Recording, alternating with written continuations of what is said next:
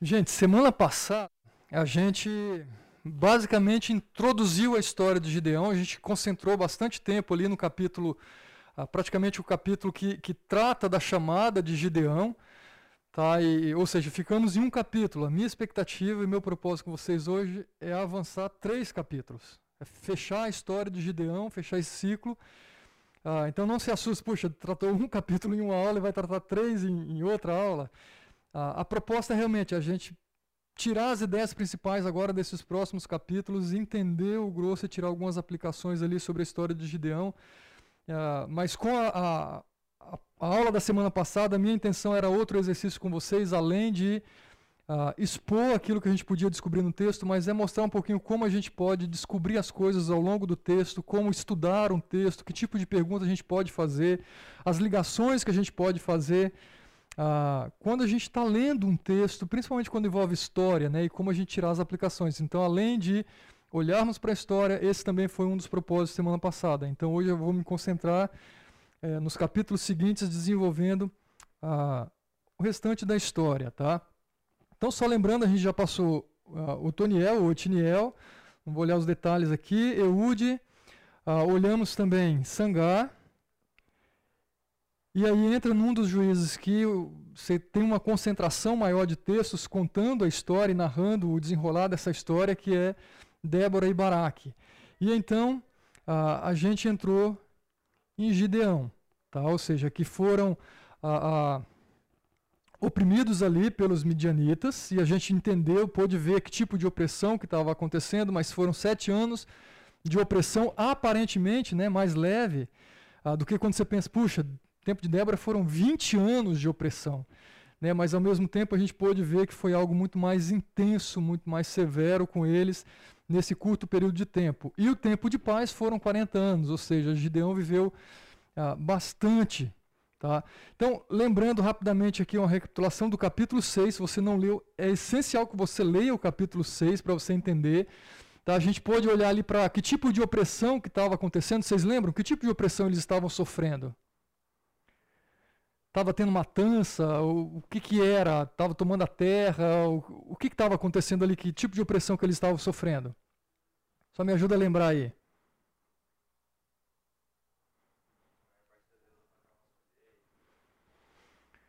Ok? Ou seja, eles plantavam, cuidavam de tudo, aqueles, tudo aquilo que eles tinham. Quando chegava a época da colheita, vinham os midianitas e outros povos aliados ali da, da região. O que, que eles faziam? Eles vinham com a intenção realmente de destruir. Não, aparentemente não era não, não simplesmente pegar para eles comerem, mas era para humilhar, massacrar. Então eles vinham e destruíam tudo o que eles tinham tá, plantado e colhido. E aí a gente ah, percebe o, o clamor ali mais uma vez, mas Deus ele, ele confronta o povo mais uma vez, lembrando da história, lembrando daquilo que ele tinha feito. Então, por isso que a gente colocou aqui, não custa lembrar. Vem o chamado de Gideão. Tá, o anjo aparece para ele, fala que ele vai, chama, né? Lembra lá dos, das duas qualidades que ele atribui para Gideão? Ou como ele é chamado ali? Ele é chamado de homem. Oi? Valente né, de, de, guerreiro, essa ideia que traz ali no texto, e ao longo da história, desde o capítulo 6, a gente já percebeu que parece que isso aqui passa longe de Gideão, e a gente vai ver isso mais forte ainda ah, ao, ao, desenrolar das, dos capítulos de hoje. Tá? A gente percebe aqui perguntas e respostas, Gideão querendo confirmar né, se realmente Deus vai cumprir aquele, aquilo que ele tinha falado, e também se ele era a pessoa que Deus de fato iria usar, como ele estava falando. Tá? E aí a gente percebe esse chamado se concretizando e Deus convocando Gideão. Ah, Gideão pede um sinal, lembra lá, o primeiro sinal não é o da lã ainda. Gideão quer confirmar se realmente é Deus falando com ele. E aí o que, que ele pede? Vamos ver se vocês lembram, hein? Ele fala de fazer um sacrifício, fala que espera aí que eu vou buscar um novilho para eu sacrificar para oferecer para o Senhor. Então espere. Tá? Então Deus pacientemente ah, aguarda e consome aquele sacrifício, mostrando para Gideão: sou eu. Realmente, então perceba a, a, essa coragem, essa ousadia, o guerreiro. Está bem distante aqui, alguém que precisa várias vezes de confirmações, de validação de quem é ele, do propósito de Deus para ele. Então, várias vezes ele vem perguntando isso e não para aqui. Tá? Ah, e Deus também pede um sinal para Gideão. Quem lembra aí qual foi o sinal? Deus falou para ele: faz isso aqui então. Vamos lá. Envolve a família de Gideão, envolve o pai de Gideão. Alguém lembra? Quebraram o altar. Então Deus fala para ele: olha, lá no quintal do seu pai, no terreiro do seu pai, tem um altar para quem? Para Baal e tem um poste para Aserá. Eu quero que você vá lá e destrua. E não apenas destrua, mas erga um altar para mim. Está reconhecendo e oferecendo um sacrifício para mim como seu Deus. Então ele ah, volta lá, coragem. Que horário que ele foi fazer isso? Noite. O texto fala, ele estava com medo. Tá, então, o corajoso guerreiro está longe aqui. Tá, mas ele vai e ele faz. Então, de alguma maneira, é, essa coragem está chegando, essa ousadia está chegando, essa confiança está chegando. Tá? Então, ele vai, leva dez homens com ele, destrói tudo. E aí, no dia seguinte, a, a gente percebe as reações. Qual foi a reação do povo? Revolta. Vamos pegar esse Gideão, precisamos acabar. Descobriram que era Gideão, precisamos matar Gideão. Mas temos também a reação do pai. Qual é a reação do pai? extremamente revoltado com o filho porque destruiu os altares dele? Não. Né? Parece-me aqui que ele parte em defesa de Gideão e também uma acusação contra o falso Deus. Tá, se, eu acho que eu nem enfatizei isso na semana passada, mas ele falou: olha, se vocês tocarem em Gideão, é meio que, olha, eu pego cada um de vocês. Foi basicamente isso que ele falou. Tá? É, é a galinha defendendo seus pintinhos aqui. Então aqui é o galo defendendo seu filhote. Tá? Então ele ameaça aqueles homens e ele ah, ainda diz: olha, se Baal fosse de fato um Deus, ele precisaria de alguém para defendê-lo?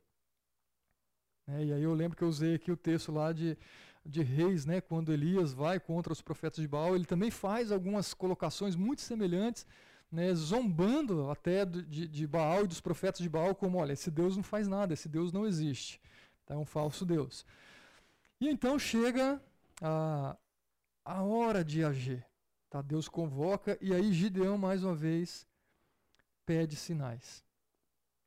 Tá? E aí que vem a, a, o teste mais conhecido por nós, que é o teste da lã. Tá? Então são duas oportunidades, ou duas situações, dois momentos ali que ele pede para Deus provar. Né? Ele, é a lã que ele coloca do lado de fora, pede para que o orvalho molhe ao redor e a lã fique seca, e depois o oposto. E isso parece ser um, um pedido qualquer, Tá, mas quando a gente vai olhar para a história, é, Baal ele era considerado também o, o, Deus que controla alguns aspectos e fenômenos da natureza, inclusive chuva, inclusive essa questão do orvalho. Então, de certa maneira, o Gideão está colocando assim: olha, se Deus fizer isso, isso prova para mim mais uma vez que esse é o Deus que fez todas aquelas coisas e que é acima de todo e qualquer Deus, tá, que controla de fato o orvalho. Então, não foi uma prova qualquer que ele pediu sem pretensão, ah, eu tenho uma lã aqui, vou brincar disso. Não, ele tinha intenções de conhecer um pouco mais sobre Deus. Tá bom? Então isso é um resumão do capítulo 6 e a gente leu praticamente o capítulo todo junto aqui, fuçando e tentando entender algumas questões aqui. E então a gente entra no capítulo 7, tá? E aqui ah, a gente vai perceber Deus preparando preparando Gideão e preparando esse exército para essa batalha. E mais uma vez, como eu fiz semana passada, eu não vou ler todo o texto, mas eu quero passar por todo o texto dando alguns destaques, tá? Então, o que, que a gente percebe aqui já no capítulo 7, mais uma vez, gente? Tem pergunta? Levanta a mão. Quer contribuir? Levanta, porque senão eu atropelo. Ah, o que, que a gente percebe, tá? Gideão, então, ah, mais uma vez, lembra aqui, Gideão que é chamado de Jerubaal. A ideia está tá ligada ali com o que ele fez com a destruição dos altares de Baal. Então ele foi atribuído a ele esse nome também. Então algumas vezes que aparecer Jerubal, está se referindo a, a Gideão. Tá? O que, que ele faz? Então ele vai atrás e convoca o seu grande exército. Ele tem claro na mente dele agora, olha, é a minha missão. Então Deus vai me usar, Deus vai libertar o povo dessa opressão e eu serei esse instrumento. Então, mas ele entende que ele não vai sozinho.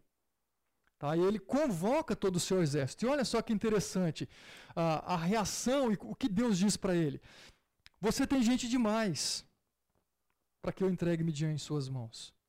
A fim de que Israel não se orgulhe contra mim, dizendo que a sua própria força o libertou. Ah, e aí, Deus vai, de alguma maneira, dar uma peneirada. Ele quer fazer um raio-x naquilo que está no coração do povo, naquilo que está no coração do exército, e tirar tudo aquilo que pode uh, ofuscar a glória que é dele. Tá, puxa, você tem gente. Tá? E olha, não era um exército pequeno o exército de Midian. Vocês já leram, lembram disso no capítulo 6, reforça isso. Mas imagina esse homem corajoso, entre aspas. Chama o seu exército, de repente Deus fala: escuta, Gideão, você tem gente demais. E humanamente falando, era pouca gente comparado com o tamanho do exército. Mas Deus deixa claro: olha, a fim de que Israel não se orgulhe contra mim. Não é simplesmente se orgulhar. Deus está falando é se orgulhar contra mim. É querer tomar para si a glória. Não, nós estávamos treinados. Gideão, é, forte guerreiro, corajoso, foi lá, combateu e nos trouxe a vitória. Deus está falando, vamos eliminar isso. Tá, quero sondar o coração de vocês e vamos lá e purificar qualquer uh, intenção errada. E aqui eu coloquei alguns textos paralelos só para a gente lembrar. Né, se a gente tem algum motivo para nos gloriarmos, e às vezes a gente se gloria tão fácil de coisas pequenas, né? Às vezes é uma bobeirinha, um jogo de basquete que você vai lá e fez aquela cesta, o orgulho sobe assim, né? Ou no futebol, aquele drible, aquele gol, uh, aquela nota, enfim. Gente, no, o orgulho é uma coisa terrível para gente. Mas olha o que, que o Senhor fala: não se glorie o sábio na sua força, nem o forte, não se glorie o sábio na sua sabedoria, nem o forte na sua força, nem tampouco o rico na sua riqueza. Mas quem se gloriar, glorie-se nisso, em conhecer-me. Saber quem eu sou. Então Deus já trata essa questão do orgulho em várias maneiras. Se a gente pegar provérbios, se a gente pegar salmos, tem muitos textos, mas Deus está falando: olha, se você tem algum motivo do que se gloriar, isso não significa assim, ficar feliz por algo é diferente. Tá, você pode comemorar a cesta, você pode comemorar o gol, mas quando o, o orgulho entra no nosso coração, não é apenas uma comemoração. A diferença é eu me sinto muito melhor do que os outros. Esse é o problema. Né? Eu sou capaz. E Deus está querendo limar exatamente isso aqui do povo e falar: olha, o seu foco, o seu olhar tem que ser para mim. Lembra, Gideão? Eu vou libertar. Eu sou o Senhor. Eu libertei lá e eu vou fazer igual aqui. Então, é isso que Deus está trabalhando com eles. Aí, lembra da essência do Evangelho, que é a nossa salvação. O Senhor trabalha isso. Olha o que ele diz: não vem de obras para que ninguém se Até na nossa salvação, ou principalmente na nossa salvação, isso aqui está atrelado. Tá? A gente corre o risco de bater no peito. Não, eu fui salvo porque eu estudei a Bíblia e eu entendi e eu decidi. E eu fiz, e eu fi... Percebe? Deus está falando, não, não é o que você fez. Sou eu. Sou eu. Tá outro texto, Gálatas, Paulo falando, olha, quanto a mim, que eu jamais me glorie a não ser na cruz do nosso Senhor Jesus Cristo. Paulo está focando apesar de tudo que eu experimentei, apesar de tudo que eu vivi, do que eu sofri, né, do ministério que eu tenho desenvolvido, se eu tiver de gloriar em alguma coisa, é na cruz de Cristo. Tá? Ah, e aí, no, no dos comentários que eu tenho usado, ele diz o seguinte: quando achamos que merecemos o crédito por nossas glórias alcançadas, nós roubamos de Deus a exaltação que pertence somente a Ele. Tá, então a, a gente tem, tem que ter muito cuidado. essa glória para mim, esse orgulho, não, não fere simplesmente só os meus amigos, a minha família, as pessoas que estão perto. Contra o próprio Deus a priori, inicialmente. Tá? E aí o outro texto paralelo que eu quero lembrar é esse texto de 1 Coríntios, capítulo 1. Mas Deus escolheu as coisas loucas do mundo para envergonhar os sábios, e escolheu as coisas fracas do mundo para envergonhar os fortes. Ele escolheu as coisas insignificantes do mundo, as desprezadas, as que nada são, para reduzir a nada as que são, para que ninguém se vanglorie diante dele. É isso que Deus está trabalhando, não só com o Gideão, mas com o povo. Deus não podia ter escolhido um outro Sansão aqui, o cara forte, o guerreiro. Ele pega Gideão, que Gideão mesmo olha para si falando, puxa, sou mais novo, meu clã é mais fraquinho. Deus está falando, olha, eu uso quem eu quiser. Eu posso pegar o mais fraco eu posso pegar aquele que aparentemente está menos preparado. Eu posso pegar aquele que é o mais novinho. Eu pego quem eu quiser. Eu posso pegar o medroso.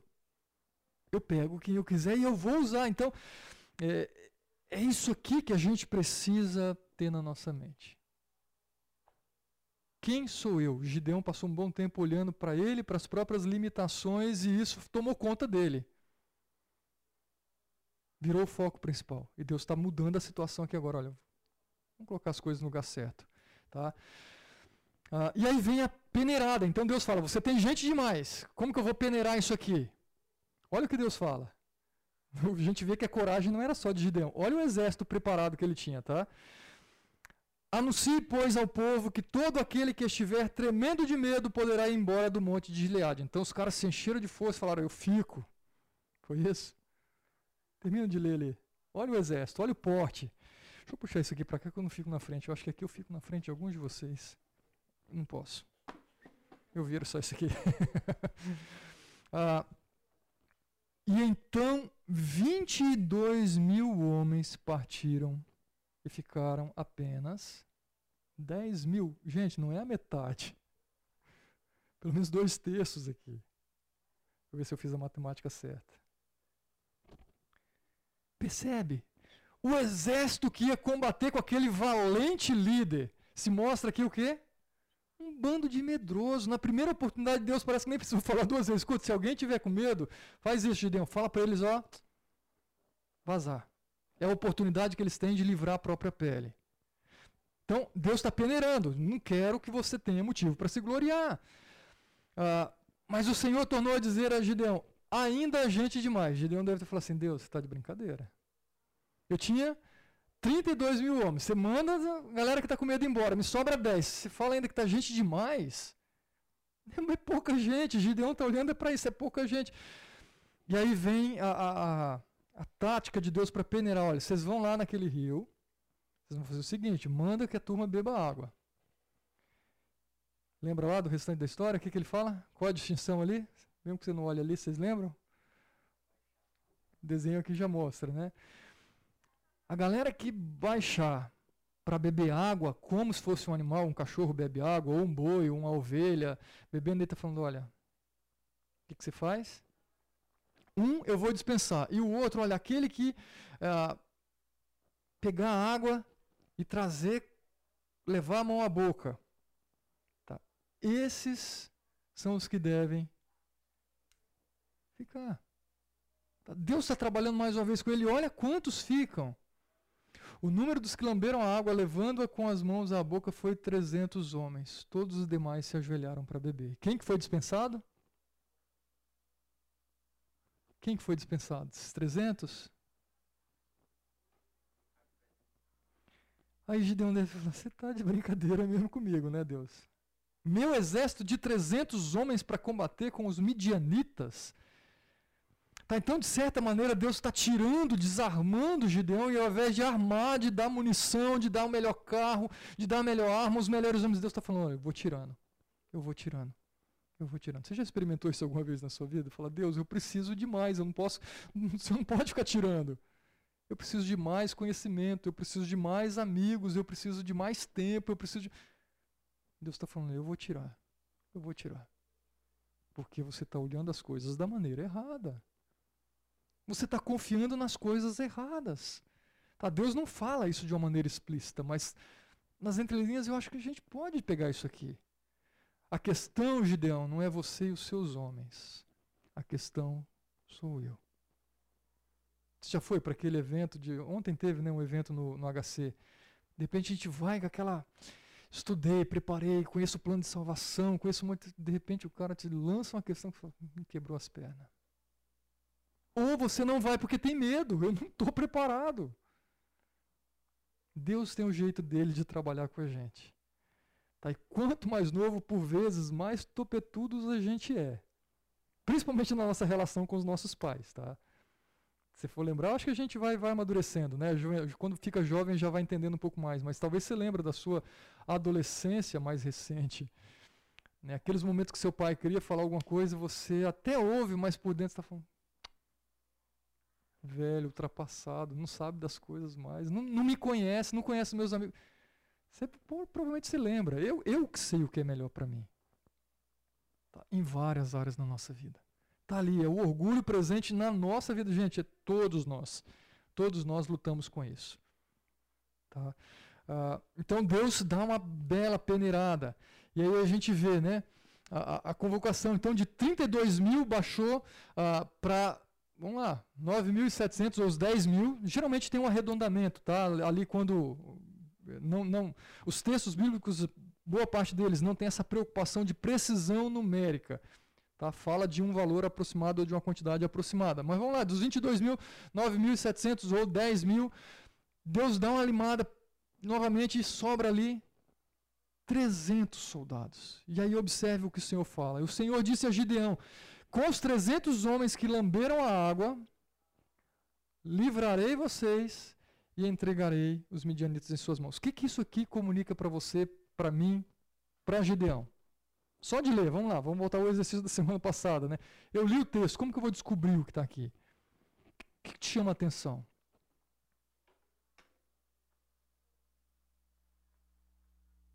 Ou seja, Deus manda para ele, manda todo mundo para casa. Ninguém aqui vigiando, ninguém à espreita, ninguém armado para acudir. Esse é o momento que você vai com os 300. O que, que esse tempo verbal, vou ser mais específico então, o que, que esse tempo verbal comunica para você, a pessoa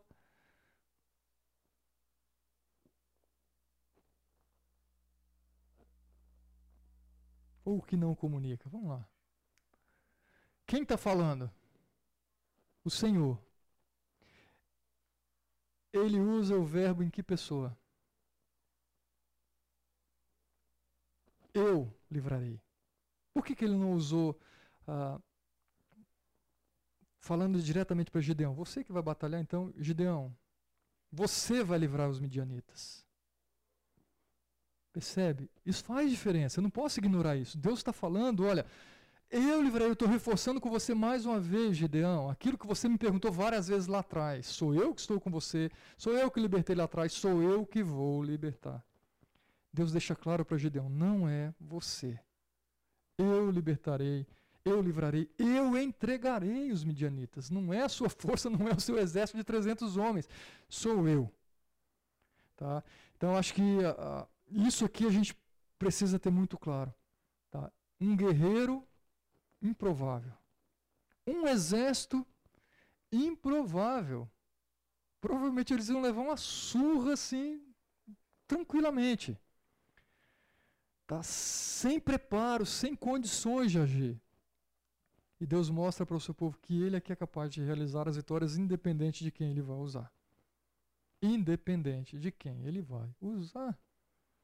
Tá? E aí vem então o encorajamento, né? Aquela noite o Senhor disse a Gideão: Levante-se e desça ao acampamento, pois vou entregá-lo nas suas mãos. Reforça com ele. Percebe? Gideão é o cara que precisa de reforço o tempo todo, né? Vai, filho, vai, vai, você pode. Você... Não é aqui, não é o coach aqui não, tá? A mensagem de coach aí, você é capaz, você pode. De maneira alguma. Deus não faz isso. Deus quer deixar claro, você não tem condições sozinho. E olha que curioso, corajoso aqui. Se você está com medo de atacá-los, desça ao acampamento com seu servo pura e ouça o que estiverem dizendo. E o que, que Gideão mais depressa fez? Pura. Vamos lá. O que, que ele está mostrando mais uma vez? Estou morrendo de medo. O exército com medo, o líder com medo. Cadê aquele homem corajoso, né? Vamos lá, o texto aqui.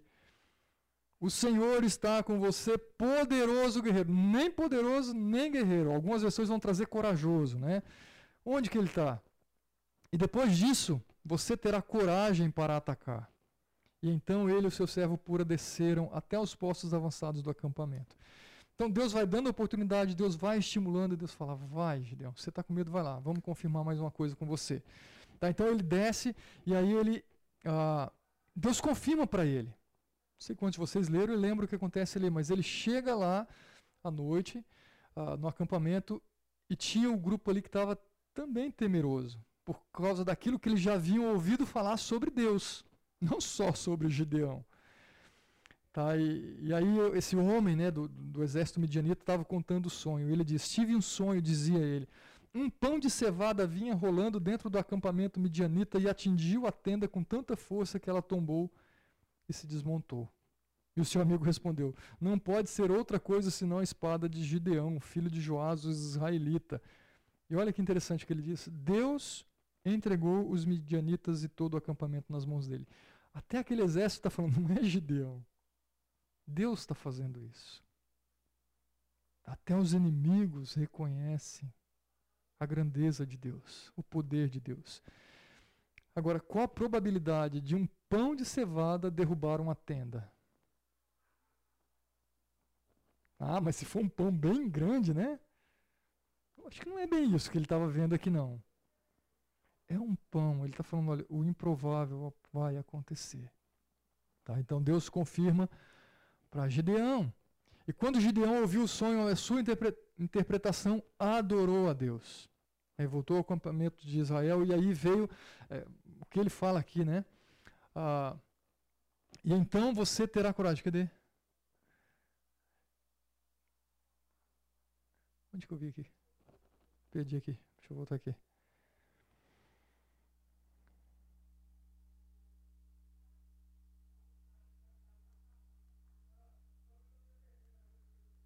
Eu perdi o versículo. É no outro?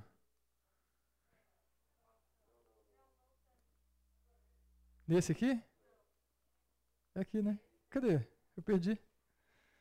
Levante-se, desça. Lá. Depois disso você terá coragem. Obrigado ao cego.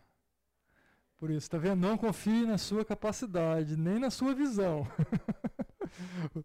ah, Deus já estava falando, olha, você não tem coragem ainda, Gideão. Você é um, você é um medroso mesmo.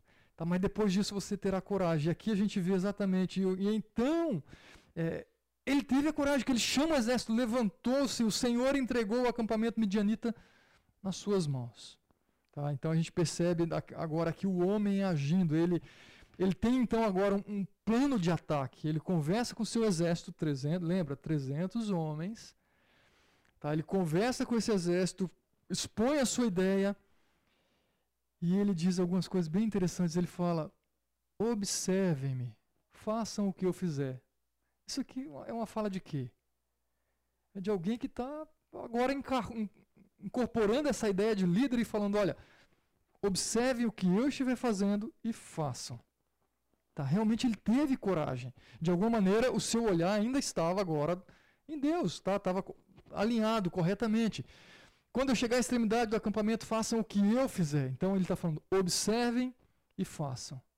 Tá? Observem e façam. Então era alguém que de fato estava dependendo de Deus. O texto não fala se Deus que deu essa tática para ele, que falou de Gideão faça isso, mas ele teve uma ideia. E Deus está usando essa proposta uh, que ele está colocando aqui. Tá? E ele diz: Quando eu e todos os que estiverem comigo tocarmos as nossas trombetas ao redor do acampamento, toquem as suas e gritem pelo Senhor e por Gideão. Então o que, que Gideão fala para eles? Olha, vocês vão pegar um vaso de barro, vão pegar uma tocha, colocar no vaso, pega a sua espada e vamos. E observem o que eu vou fazer. Tá? E Deus usa ah, de uma coisa que de repente você fala, Gideão, você está doido, eu vou levar um vaso de barro para um combate. Eu vou levar tocha. Às vezes os inimigos, ah, quando você vai para a guerra, você quer camuflar, se esconder uma tocha vai deixar claro onde nós estamos. Enfim. Mais uma vez, o, o improvável. E aí a gente percebe ah, Deus agindo de uma maneira maravilhosa aqui. Tá, Gideão, eh, na verdade ele divide né, em três, três grupos, tá, então 100, três grupos de 100, e ele diz, Gideão e os 100 homens que o acompanharam chegaram aos postos avançados do acampamento pouco depois da meia-noite. Assim que foram trocadas as sentinelas, tocaram as suas trombetas, quebraram os jarros que tinham nas mãos, e as três companhias tocaram as trombetas e despedaçaram os seus jarros empunhando as tochas com a mão esquerda e a trombeta com a direita, gritaram: A espada pelo Senhor e por Gideão. O que acontece? Com, nesse momento, todo aquele exército acampado não estava preparado para esse momento. Tá? Então, de certa maneira, eles ficaram desnorteados não só com o ataque, mas com o barulho provavelmente que estava acontecendo, dos vasos quebrando, da trombeta tocando. E eles ficaram extremamente confusos Tá, e observe o que ele diz: E quando as trezentas trombetas soaram, o Senhor fez que em todo o acampamento homens se voltassem uns contra os outros com as suas espadas. E muitos fugiram. Então aqui começa esse combate de uma maneira maravilhosa, que Deus agindo. E o texto, mais uma vez, observe, deixa claro. Não foi simplesmente o barulho, Não foi simplesmente o som da trombeta, como eu mencionei. Ele diz: O Senhor fez com que eles se voltassem uns contra os outros. Tá, então a confusão instaurada, a, o embate acontecendo ali, eles nem precisaram colocar a mão na massa ainda de, de, de imediato ali, mas eles entraram para o combate e muitos fugiram. Então essa é a hora. Deus está falando, é agora. Tá? E o brado de guerra deles, né, ele diz: a, a espada pelo Senhor e por Gideão. Então, inicialmente está lá, o foco está no Senhor. Tá? Pelo Senhor, pelo nosso Deus. E também por Gideão como ah, o nosso líder. E aí diz: Mas muitos fugiram para Betsita na direção de Zererá, até a fronteira de Abel Meloá, perto de Tabate. Então, é basicamente essa região aqui que aconteceu o, o conflito, tá? Deixa eu pegar aqui. Nessa região mais ou menos aqui, ó.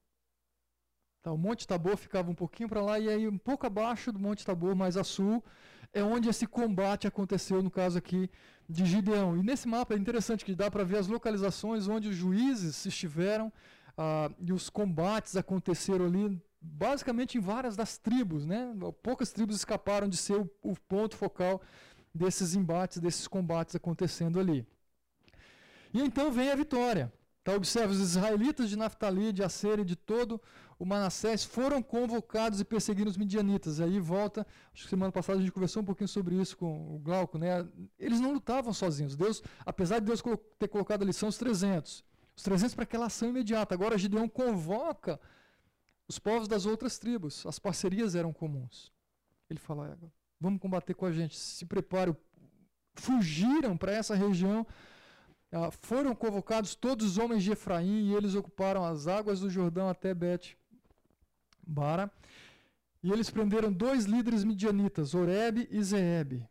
Mataram Oreb na rocha de Oreb e Zeeb no tanque de prensar uvas de Zeeb.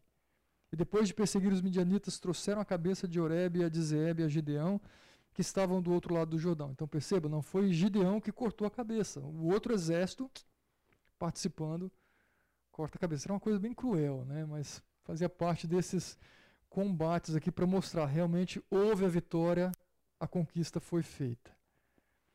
Tá, e aí eu, chegando no final desse capítulo 7, eu pego esse texto aqui como aplicação para gente. Mas ele me disse, Paulo falando, né, lembra lá o contexto, o espinho na carne, ele diz, minha graça é suficiente para você, pois o meu poder se aperfeiçoa na fraqueza, portanto eu me gloriarei ainda mais alegremente em minhas fraquezas, para que o poder de Cristo repouse em mim. Por isso, por amor de Cristo, eu regozijo-me nas fraquezas, nos insultos, nas necessidades, nas perseguições, nas angústias. Pois quando sou fraco, então é que sou forte. Então aí vale a pena a gente pensar também, né? Quando o orgulho sobe, é fácil a gente perder a cabeça. Agora, quando a gente às vezes está realmente lá no poço, a gente reconhece que a gente é limitado, que a gente está fragilizado. Não sei se você já experimentou isso. É o momento que a gente mais clama a Deus. Você fala, Deus, me ajuda. E aí os nossos olhares voltam-se para Deus, e aí faz sentido o que Paulo está falando aqui para nós. Quando eu sou fraco, então é que eu sou forte. Não é que eu sou forte. É que Deus aparece e eu desapareço nesse momento. É a força de Deus de fato. Tá? Então, gosto muito desse texto. E Deus está falando: minha graça é suficiente para você. E se tem uma coisa que a gente não tem, é satisfação com a graça. Isso é verdade ou não? Como que isso aparece na nossa vida? Essa insatisfação com a graça? Ou não contentamento com a graça? De que maneira isso pode aparecer no dia a dia nosso?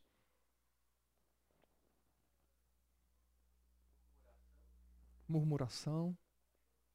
Não estou contente com aquilo que eu tenho, seja de recursos, seja que mais.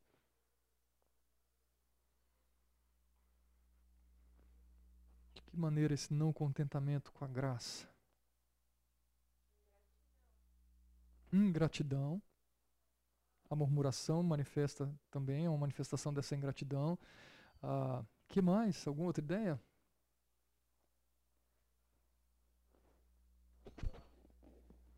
Idolatria. Alguma outra ideia? autocomiseração. E é interessante que a autocomiseração não é humildade, ela é muito diferente.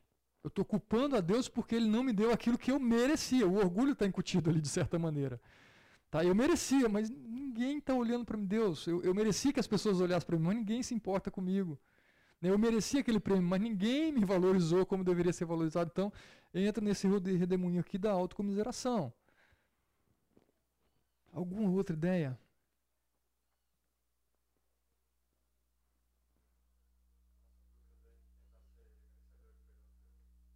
Tentativa de ser merecedor do perdão de Deus. Eu sei que veio daqui, mas eu não identifiquei quem falou.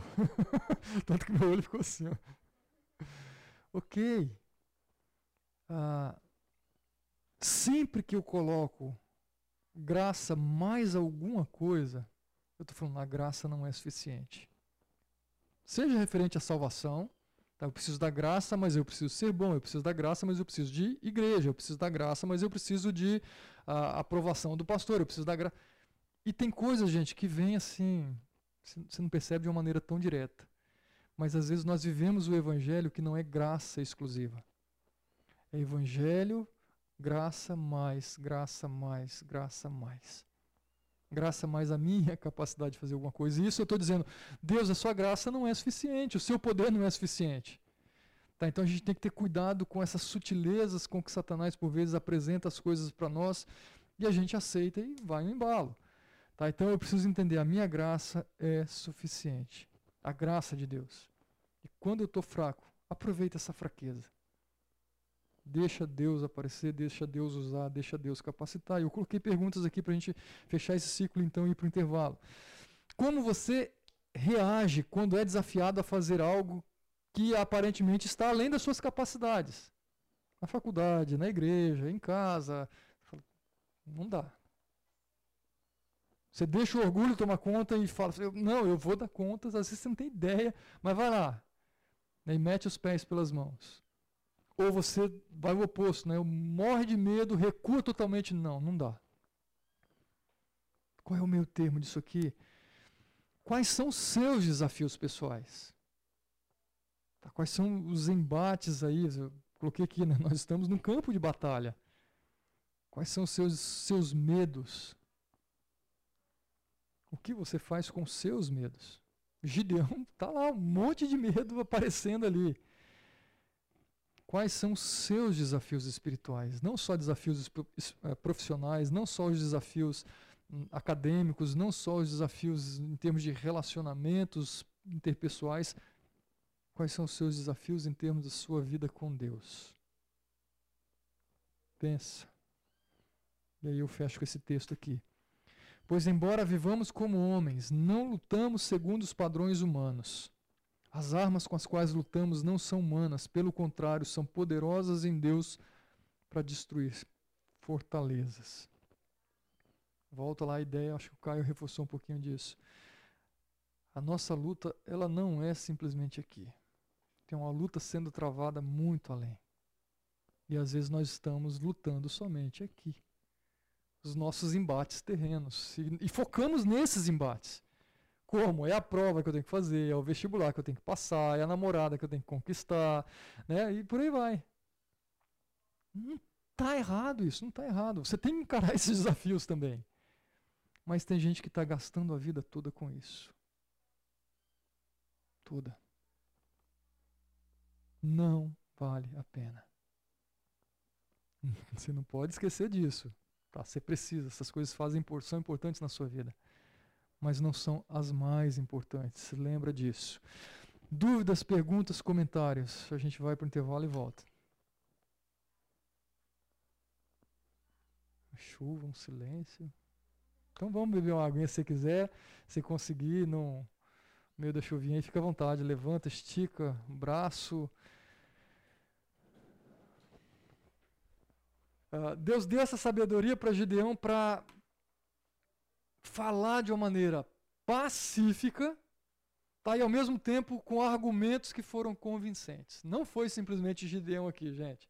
Tá, tem hora que você fala de onde que veio essa ideia, de onde que veio esse argumento. Pode ter certeza que Deus nos capacita. Tem hora que você fala assim, não tinha capacidade de resolver por mim mesmo. Eu acho que essa aqui é uma dessas situações que Gideão, de repente, poderia se desesperar e, e simplesmente, mais uma vez, meter os pés pelas mãos. Mas Deus deu graciosamente condições para ele. E aí, observe agora os outros conflitos que acontecem. Tá? Pós ou entre meio de, das batalhas ali, tá? Gideão e seus 300 homens já estavam exaustos, destaquei aqui, tá? ou seja, estava perseguindo, estava guerreando, continuaram a perseguição, chegaram ao Jordão e ao atravessarem, e, e o atravessaram. Em Sucote, disse ele aos homens dali: Peço-lhes um pouco de pão para as minhas tropas. Os homens estão cansados e eu ainda estou perseguindo os reis de Midian, Zeba e Zalmum. E olha o que eles dizem. Os líderes de Sucote, porém, disseram: Ainda não estão em seu poder Zeba e Zalmuna? Por que deveríamos dar pão para suas tropas? Ou seja, vocês não prenderam esses líderes, estão aqui. Meio que, ó, vai para a guerra, a gente não vai dar comida para vocês, não vai dar abrigo, não vai dar nada. E aí, continua. É assim, replicou Gideão. Aí Gideão foi bem bonzinho, né? Olha o que ele diz. Quando o Senhor entregar Zebes Zalmuna em minhas mãos, rasgarei a carne de vocês com espinhos e espinheiros do deserto. Bem bonzinho. Agora o corajoso aparece aqui. Ele ameaça o povo. Ele ameaça esses líderes aqui. Tá? E o mesmo se repete em Peniel. São duas regiões muito próximas ali umas das outras. Agora, ah, curiosamente, né, a gente percebe uma reação é, de, de, de, rejeição, de repulsa, de negar a ajuda de um povo que deveria ser aliado, tá? de um grupo que deveria ser aliado. Então, nem todos estavam muito bem alinhados com quem é Deus, como Deus age, o propósito de Deus. E aos homens de Peniel ele disse: Quando eu voltar triunfante, destruirei a fortaleza. Então ele ameaça dois grupos de povos. Ele falou: Olha, eu vou me vingar de vocês. Eu vou agir contra vocês. Ele está confiante que ele vai trazer a vitória. Então ele fala: quando eu voltar. Ele não está falando se eu voltar. Ele entendeu o recado de Deus. Agora, será que ele está agindo da maneira correta aqui? Ou ele está deixando a, a, aquele orgulho, aquela carne começar a crescer novamente e falar: eu posso fazer alguma coisa? É só para a gente pensar aí. Ah, e aí vem a captura desses dois caras, Zeba e Zalmuna. Tá, eles estavam em Carcor e com eles cerca de 15 mil. Olha só que interessante. 15 mil homens foram os que fugiram. Dá para você ter ideia do tamanho do exército? Alguns já tinham ficado por lá. Esses estavam com esses dois líderes. 15 mil, se lembra lá, Gideão com seus 300 homenzinhos seguindo. E olha aqui. Estes foram todos os que sobraram dos exércitos dos povos que vinham do leste, pois 120 mil homens com espada tinham sido mortos. Aqui dá para a gente ter um pouquinho noção desse exército dos midianitas. Quantos eram os homens de Gideão no início? No início da peneirada ali?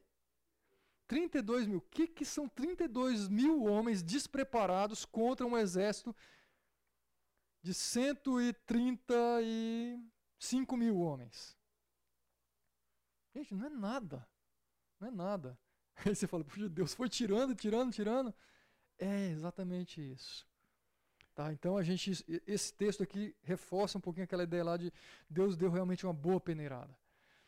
Tá? E Gideão, então, ele, ele sobe pela rota dos nômades aqui a Neste de Noba e Jogbeá e atacou de surpresa o exército. Zebes e Almuna, os dois reis de Midian, fugiram mas ele os perseguiu e os capturou, derrotando também o exército. E depois Gideão, filho de Joás, voltou da batalha pela subida de Eres. Ou seja, ele captura os reis. Ele captura aqueles líderes de midianitas ali também. E o que, que ele volta para fazer? O que, que ele falou? O povo negou ajuda, por quê? Porque aqueles dois reis estavam soltos ainda. Quando eu capturar, eu volto. Não foi isso que ele falou? Eu vou me vingar de vocês. Olha o que acontece aqui. E ele capturou um jovem de Sucote e o interrogou, e o jovem escreveu para Gideão os nomes dos 77 líderes e autoridades. Esse interrogou aqui, gente, não sei exatamente o que, que é o interrogou. Ele só fez uma pergunta, pegou o cara, ó, senta aqui, a gente vai conversar amigavelmente, né? Mas o cara deu o nome dos líderes, registrou para ele, são esses aqui. E olha a bondade de Gideão. Gideão foi então a Sucote e disse aos homens de lá: Aqui estão Zeba e Zalmuna, acerca dos quais vocês zombaram de mim, dizendo: Ainda não estão em seu poder Zeba e Zalmuna, por que deveríamos te, te dar pão? E Gideão prendeu os líderes da cidade de Sucote, castigando-os com espinhos e espinheiros do deserto. E aí ele vai agora Peniel, e derrubou a fortaleza de Peniel e matou os homens daquela cidade. Ele foi cruel também. Tá? Ele meio que aprendeu um pouquinho da crueldade com os midianitas lá, o que faziam com ele. Ele, ele não só humilhou esses homens aqui. E então, e então perguntou a Zeba e Zalmuna, como eram os homens que vocês mataram em Tabor? E olha a resposta dele que interessante. Né? eram como você, responderam eles. Cada um tinha um porte de um príncipe. Esse texto não fala que ele era de uma família real. Mas ele está falando, olha, aqueles homens tinham porte, eram, pareciam. Seja pelo jeito de se vestir, pelo jeito de se comportar. E quem eram esses homens que pareciam-se com príncipes? Leia o texto, o versículo seguinte que você vai descobrir. E Gideão prosseguiu: Aqueles homens eram meus irmãos, filhos da minha própria mãe. Juro pelo nome do Senhor que se vocês tivessem poupado a vida deles, eu não mataria vocês. Olha que curioso, ele está falando agora com os inimigos. O povo aqui de, de Sucote e Peniel, teoricamente, não eram inimigos. Ele foi extremamente cruel, não foi? Não deu chance para eles se retratarem, para eles corrigirem. E olha agora como que ele age com esses dois reis. Está falando, se vocês tivessem poupado a vida dos meus irmãos, eu pouparia a vida de vocês. Ele está agindo mais com misericórdia, entre aspas, aqui, com esses inimigos do que com os próprios amigos, aliados. Tá, então, uma sensação, me parece que a, cabeça de Gideão já está começando a, a mudar muito. Tá, agora ele está mostrando realmente coragem, mas uma coragem que não lhe é muito saudável, que não é muito boa para a sua vida. E Gideão voltou-se para Jéter, seu filho mais velho, e lhe disse: Mate-os. E aí, não vou falar que é a genética, né? mas olha o padrão se repetindo aqui. Jéter, porém, teve medo. Alguma coisa ele aprendeu com o pai. Mas ele fala: Jéter teve medo e não desembanhou a espada, pois era muito jovem.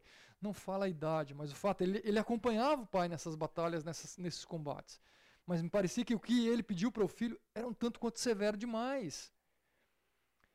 E então Zeba e Zalmuna disseram: Venha, mate-me você mesmo. Mais uma vez, olha os trocadilhos, né, como que Deus põe as coisas. Isso exige o quê? Coragem. O homem valente, corajoso, está aqui.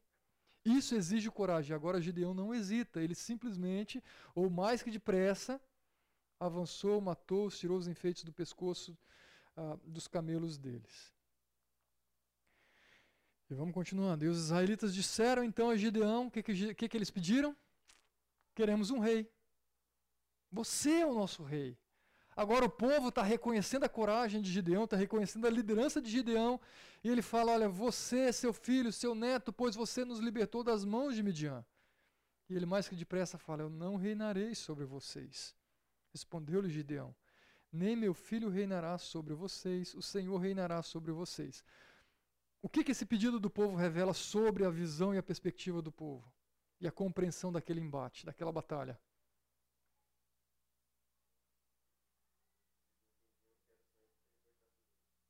Eles entendiam que era o Senhor que tinha libertado?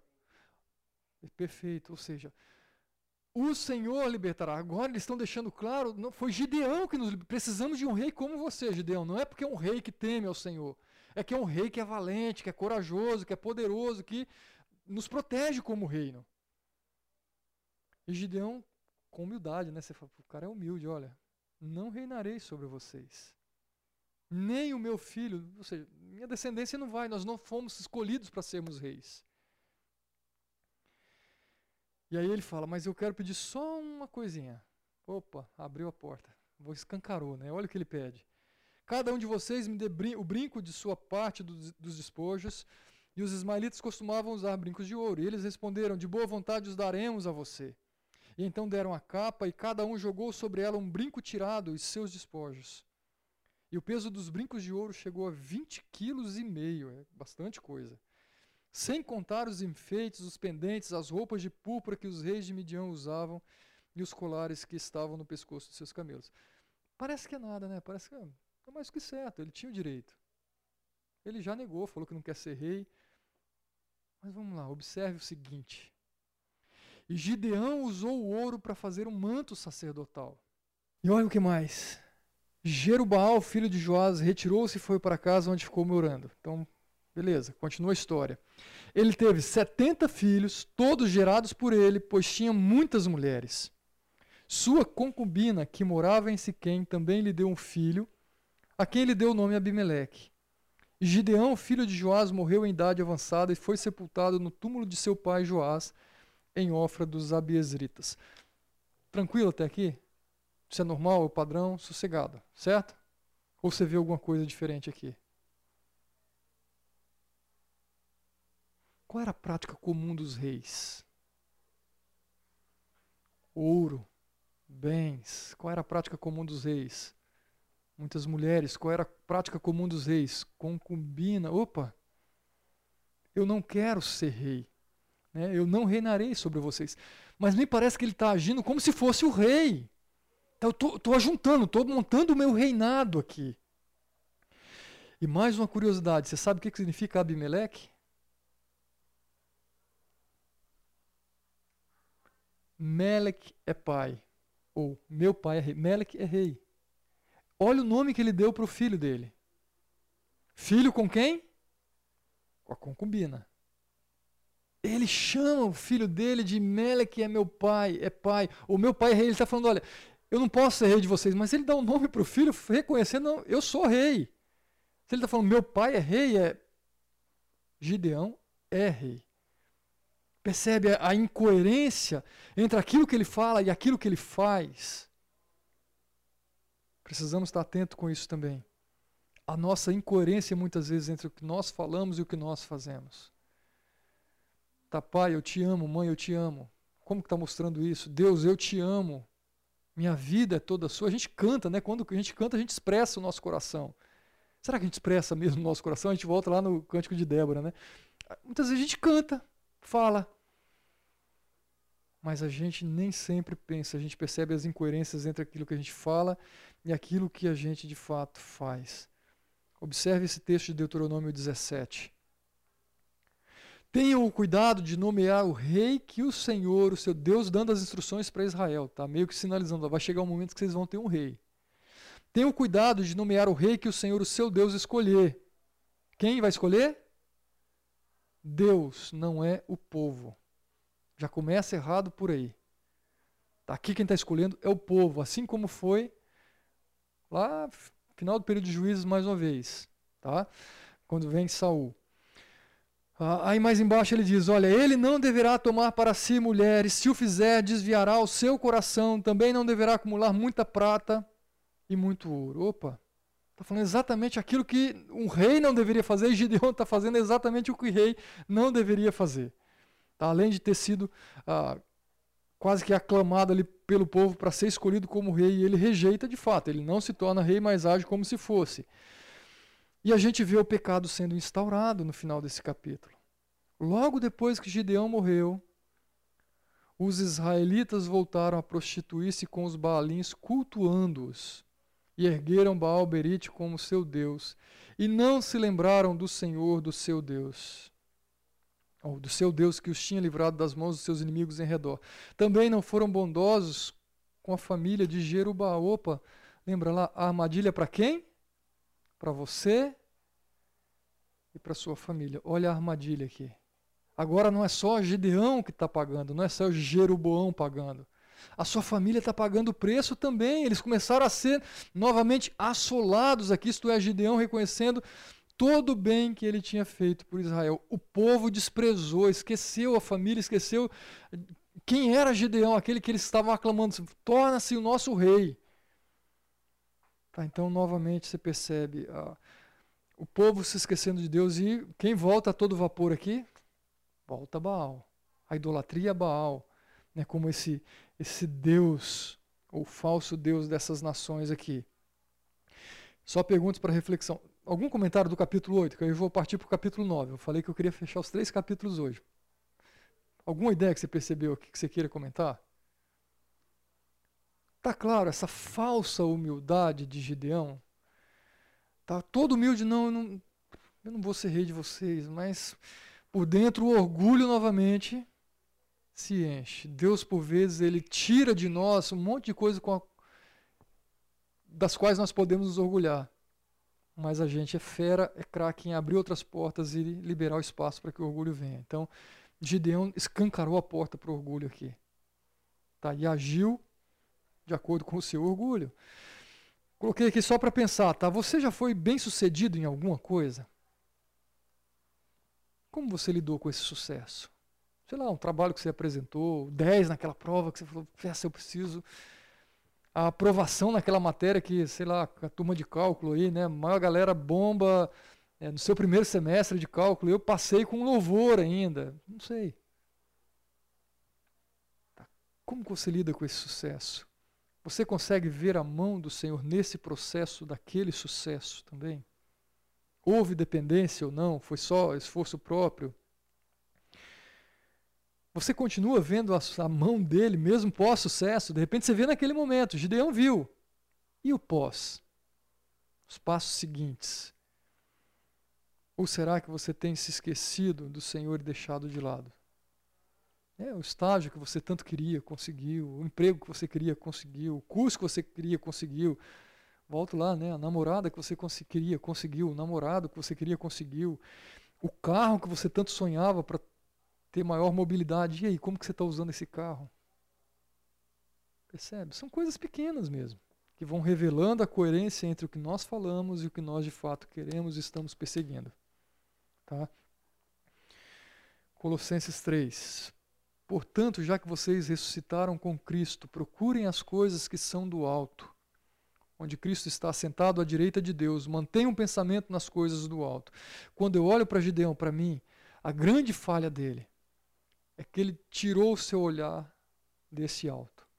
Ele tirou o seu olhar do Senhor como a fonte de recurso, como o libertador, e ele começou a olhar para a vitória, ele começou a olhar para si mesmo, ele começou a olhar para sua família, ele começou a olhar para os bens que ele poderia ter. Percebe? Ele começou a, viver aqui, ó, nesse plano simplesmente. E sempre que eu vivo nesse plano e mantenho o meu olhar aqui, eu não enxergo Deus nas coisas. Eu não reconheço Deus nas coisas, muito menos na minha vida. Problema instaurado. Tá? Por isso que Paulo fala: procurem as coisas que são do alto, mantenham o seu pensamento. E isso é luta, gente, diária.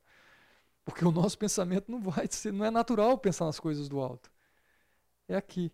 Porque nós somos estimulados o tempo todo quanto a isso, somos perguntados o tempo todo quanto a isso, tá? E agora vamos lá para os desdobramentos disso. Chamei aqui de um rei na barriga. Né, se Gideão falou, eu não quero ser rei, vem alguém que fala, eu quero ser rei. E quem é esse abençoado? Está aqui. Abimeleque, filho de Jerubaal, foi aos irmãos de sua mãe em Siquém e disse a eles e a todo o clã da família de sua mãe: Perguntem a todos os cidadãos de Siquém o que é melhor para vocês: ter todos os setenta filhos de Jerubaal governando sobre vocês ou somente um homem?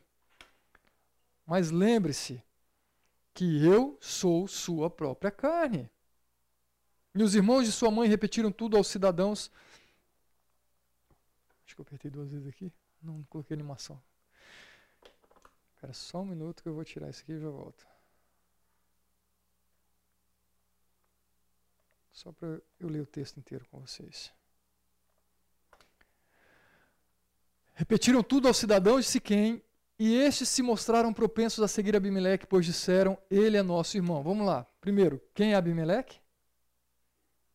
Filho de Gideão. Filho de Gideão com quem? com a concubina. Então você percebe que ele teve um monte de filho.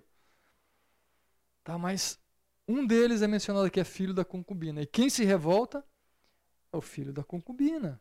Não que ele tivesse culpa em si de ser o filho de uma concubina.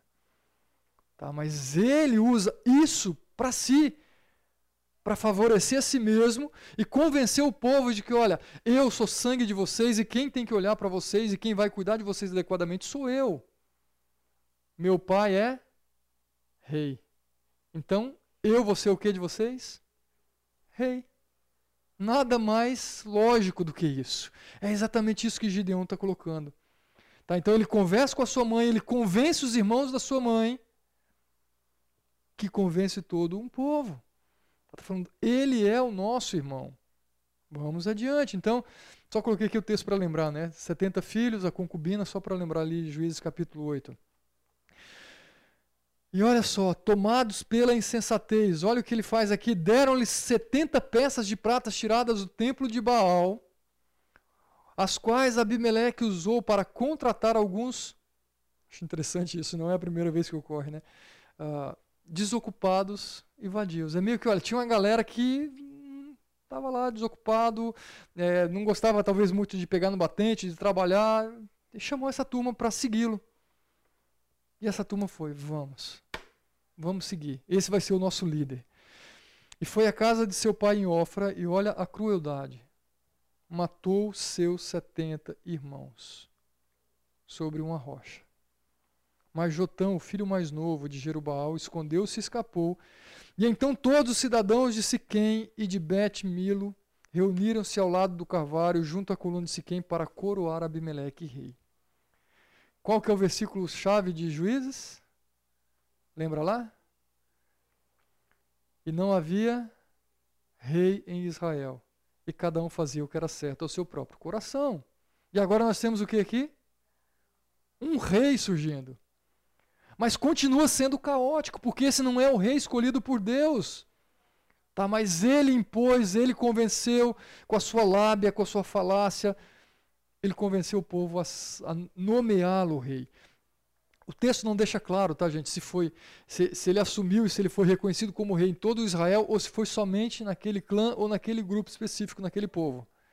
Tá? Me parece que foi uma coisa muito mais localizada, não foi para todo o povo de Israel. Mas vamos lá. Uh, e aí a gente tem um sobrevivente na história. Quem que é o sobrevivente? Está aqui o nome dele. Jotão, que era o filho mais novo. Matou todo mundo. Imagina lá o irmão escondido, vendo todo aquele negócio acontecendo. Ele se esconde, escapa. E aí ele vai então tentar convencer o povo. Ele conta uma parábola para tentar. Eu não vou ler a parábola aqui, depois você lê. Mas querendo mostrar que, olha, há outras possibilidades de líderes que de fato vão cuidar de você. Mas há um tipo de árvore, ele vai citando várias árvores da linha, que, que é um espinheiro, que o espinheiro não faz sombra, o espinheiro não vai cuidar de você, muito pelo contrário, vai ferir vocês. Qual que vocês querem? Um líder da linhagem de fato de, de, de Jerubaal, de Gideão, que vai cuidar de vocês, que vai caminhar com vocês? Ou um líder como esse que está se despontando como um grande espinheiro? Então ele chama o povo à sanidade. Será que vocês agiram de fato com sinceridade como quando fizeram Abimeleque rei? Vocês foram justos com Jerubaal e sua família como ele merecia? Então ele está chamando a atenção, lembrando dos feitos de fato de, de Gideão. Ele está falando: olha, isso que vocês estão fazendo está desprezando esse líder que Deus levantou entre vocês. E ele ah, deixa claro provavelmente aquilo que iria acontecer. Mas vamos lá. Fazia três anos que Abimeleque, isso aqui que está acontecendo, tá, só menciono aqui, você pode ler, está ah, descrito aqui Jeroboão ah, falando, apontando o que de fato iria acontecer com Jotão, desculpa, falando o que iria acontecer com eles, a maneira como esse espinheiro faria mal para toda aquela nação. Tá? E observe agora, fazia três anos que Abimeleque governava Israel quando Deus enviou um espírito mau um espírito maligno entre Abimeleque e os cidadãos de Siquém, e estes agiram traiçoeiramente contra Abimeleque. E isso aconteceu para que o crime contra os setenta filhos de Jerubaal, o derramamento do sangue deles, fosse vingado em seu irmão Abimeleque e nos cidadãos de Siquém, que o ajudaram a assassinar seus irmãos. O que, que acontece aqui agora? Deus, Deus trabalha para colocar, para que Abimeleque experimente e entenda o seu jeito de agir. E quem é o líder? Deus está falando: olha, você quis ser rei, agora essa nação vai entender quem é o tipo de líder que você é. Tá? E, e vai haver conflito entre a própria nação contra você e o seu povo. É, é basicamente isso que tá, Deus está colocando e coloca. Isso aqui é para que haja vingança. Lembra lá, Gideão com as suas vinganças, ameaças de vinganças. Só que agora é Deus deixando claro que quem que é o juiz? Quem que pode vingar? É ele. É ele. E é do jeito dele. E aí, dois textos são importantes da gente lembrar aqui. É, a mim pertence a vingança e a retribuição. São textos paralelos, tá? Hebreu cita é, Deuteronômio. No devido tempo, após os pés deles, deles escorregarão, e o dia da sua desgraça está chegando, e o seu próprio destino se apressa sobre eles. O Senhor julgará, percebe? Esse é o juiz, tá? que tem todo o poder que de fato julga com justiça. E depois, pois conhecemos aquele que disse: A mim pertence a vingança, eu retribuirei, e outra vez o Senhor julgará o seu povo. Terrível coisa é cair nas mãos do Deus vivo. A gente não pode brincar com Deus, gente. Não vale a pena. Às vezes o preço é altíssimo e a gente fica o tempo todo flertando com o pecado, flertando com os nossos sentimentos, flertando com o próprio inimigo. Tá, e Deus está falando: olha, eu sou o justo juiz, sou eu que julgo. E aí a gente percebe toda a, agitação aqui agora, a mobilização né, para ir contra Abimeleque. E observe aqui: os cidadãos de Siquém enviaram homens para o alto das colinas para emboscarem os que passassem por ali, e Abimeleque foi informado disso.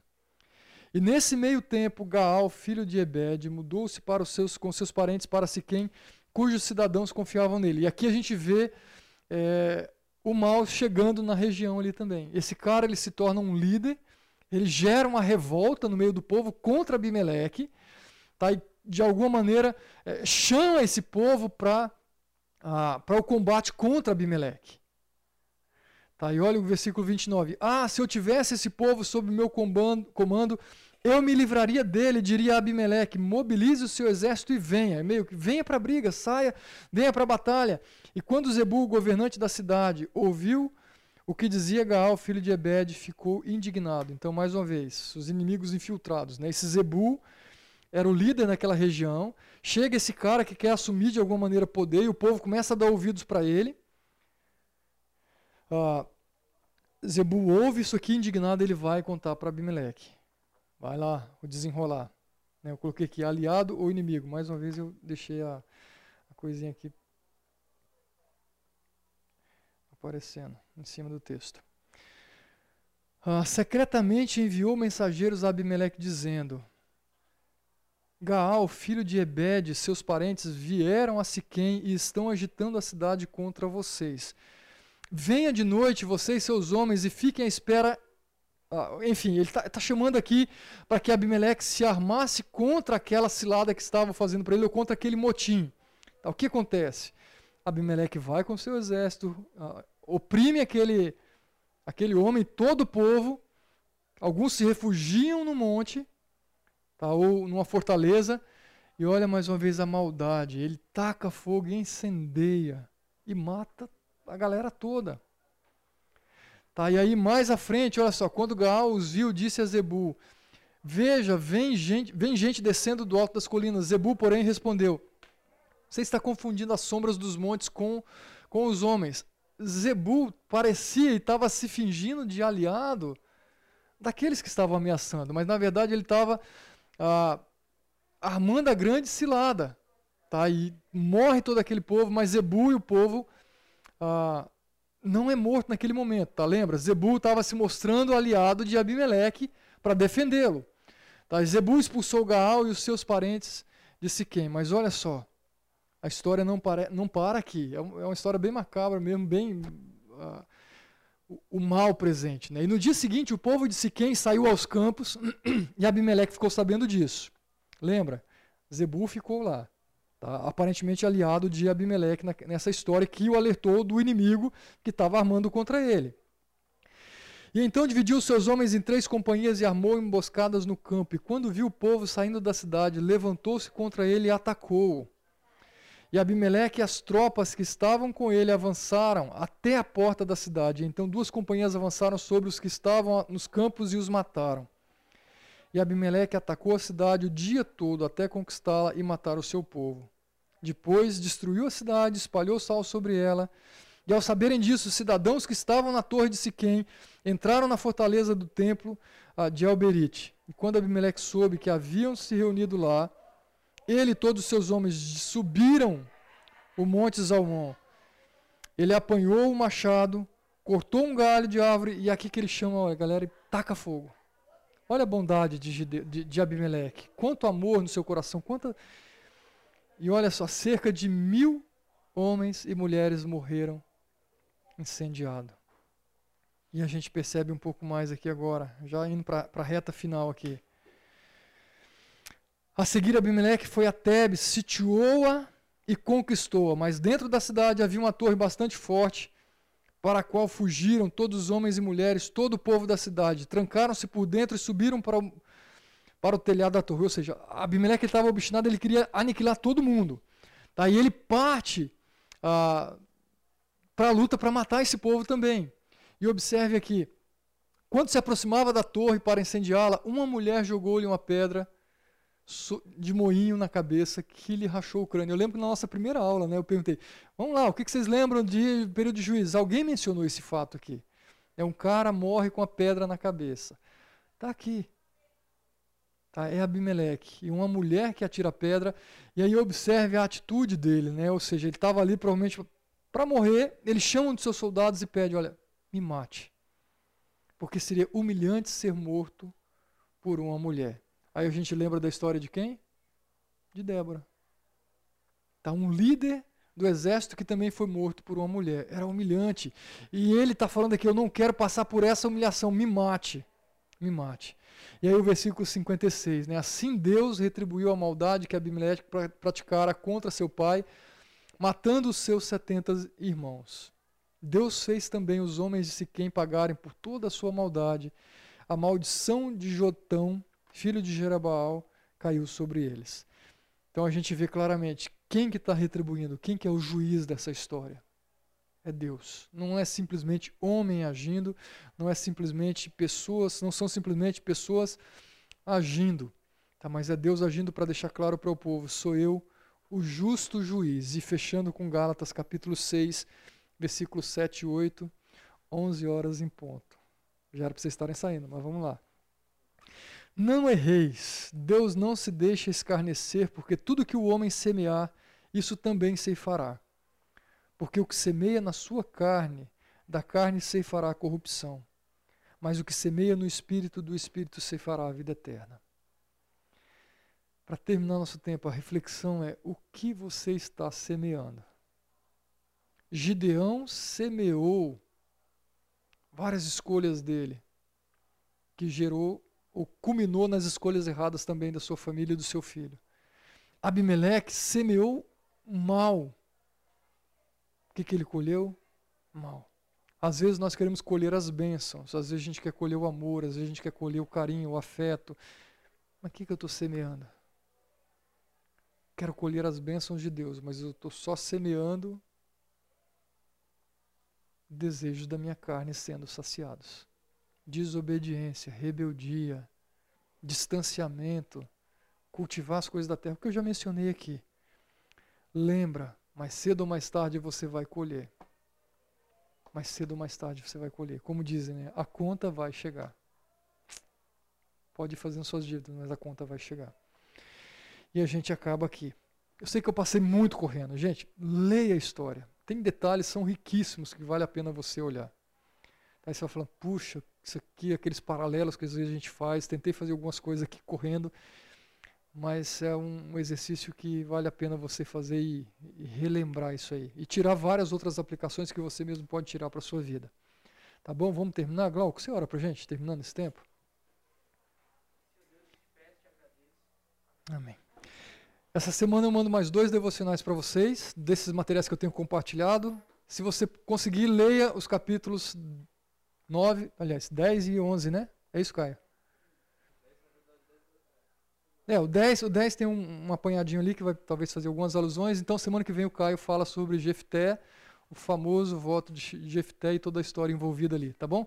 Tenha um bom domingo para vocês aí. Deus abençoe isso.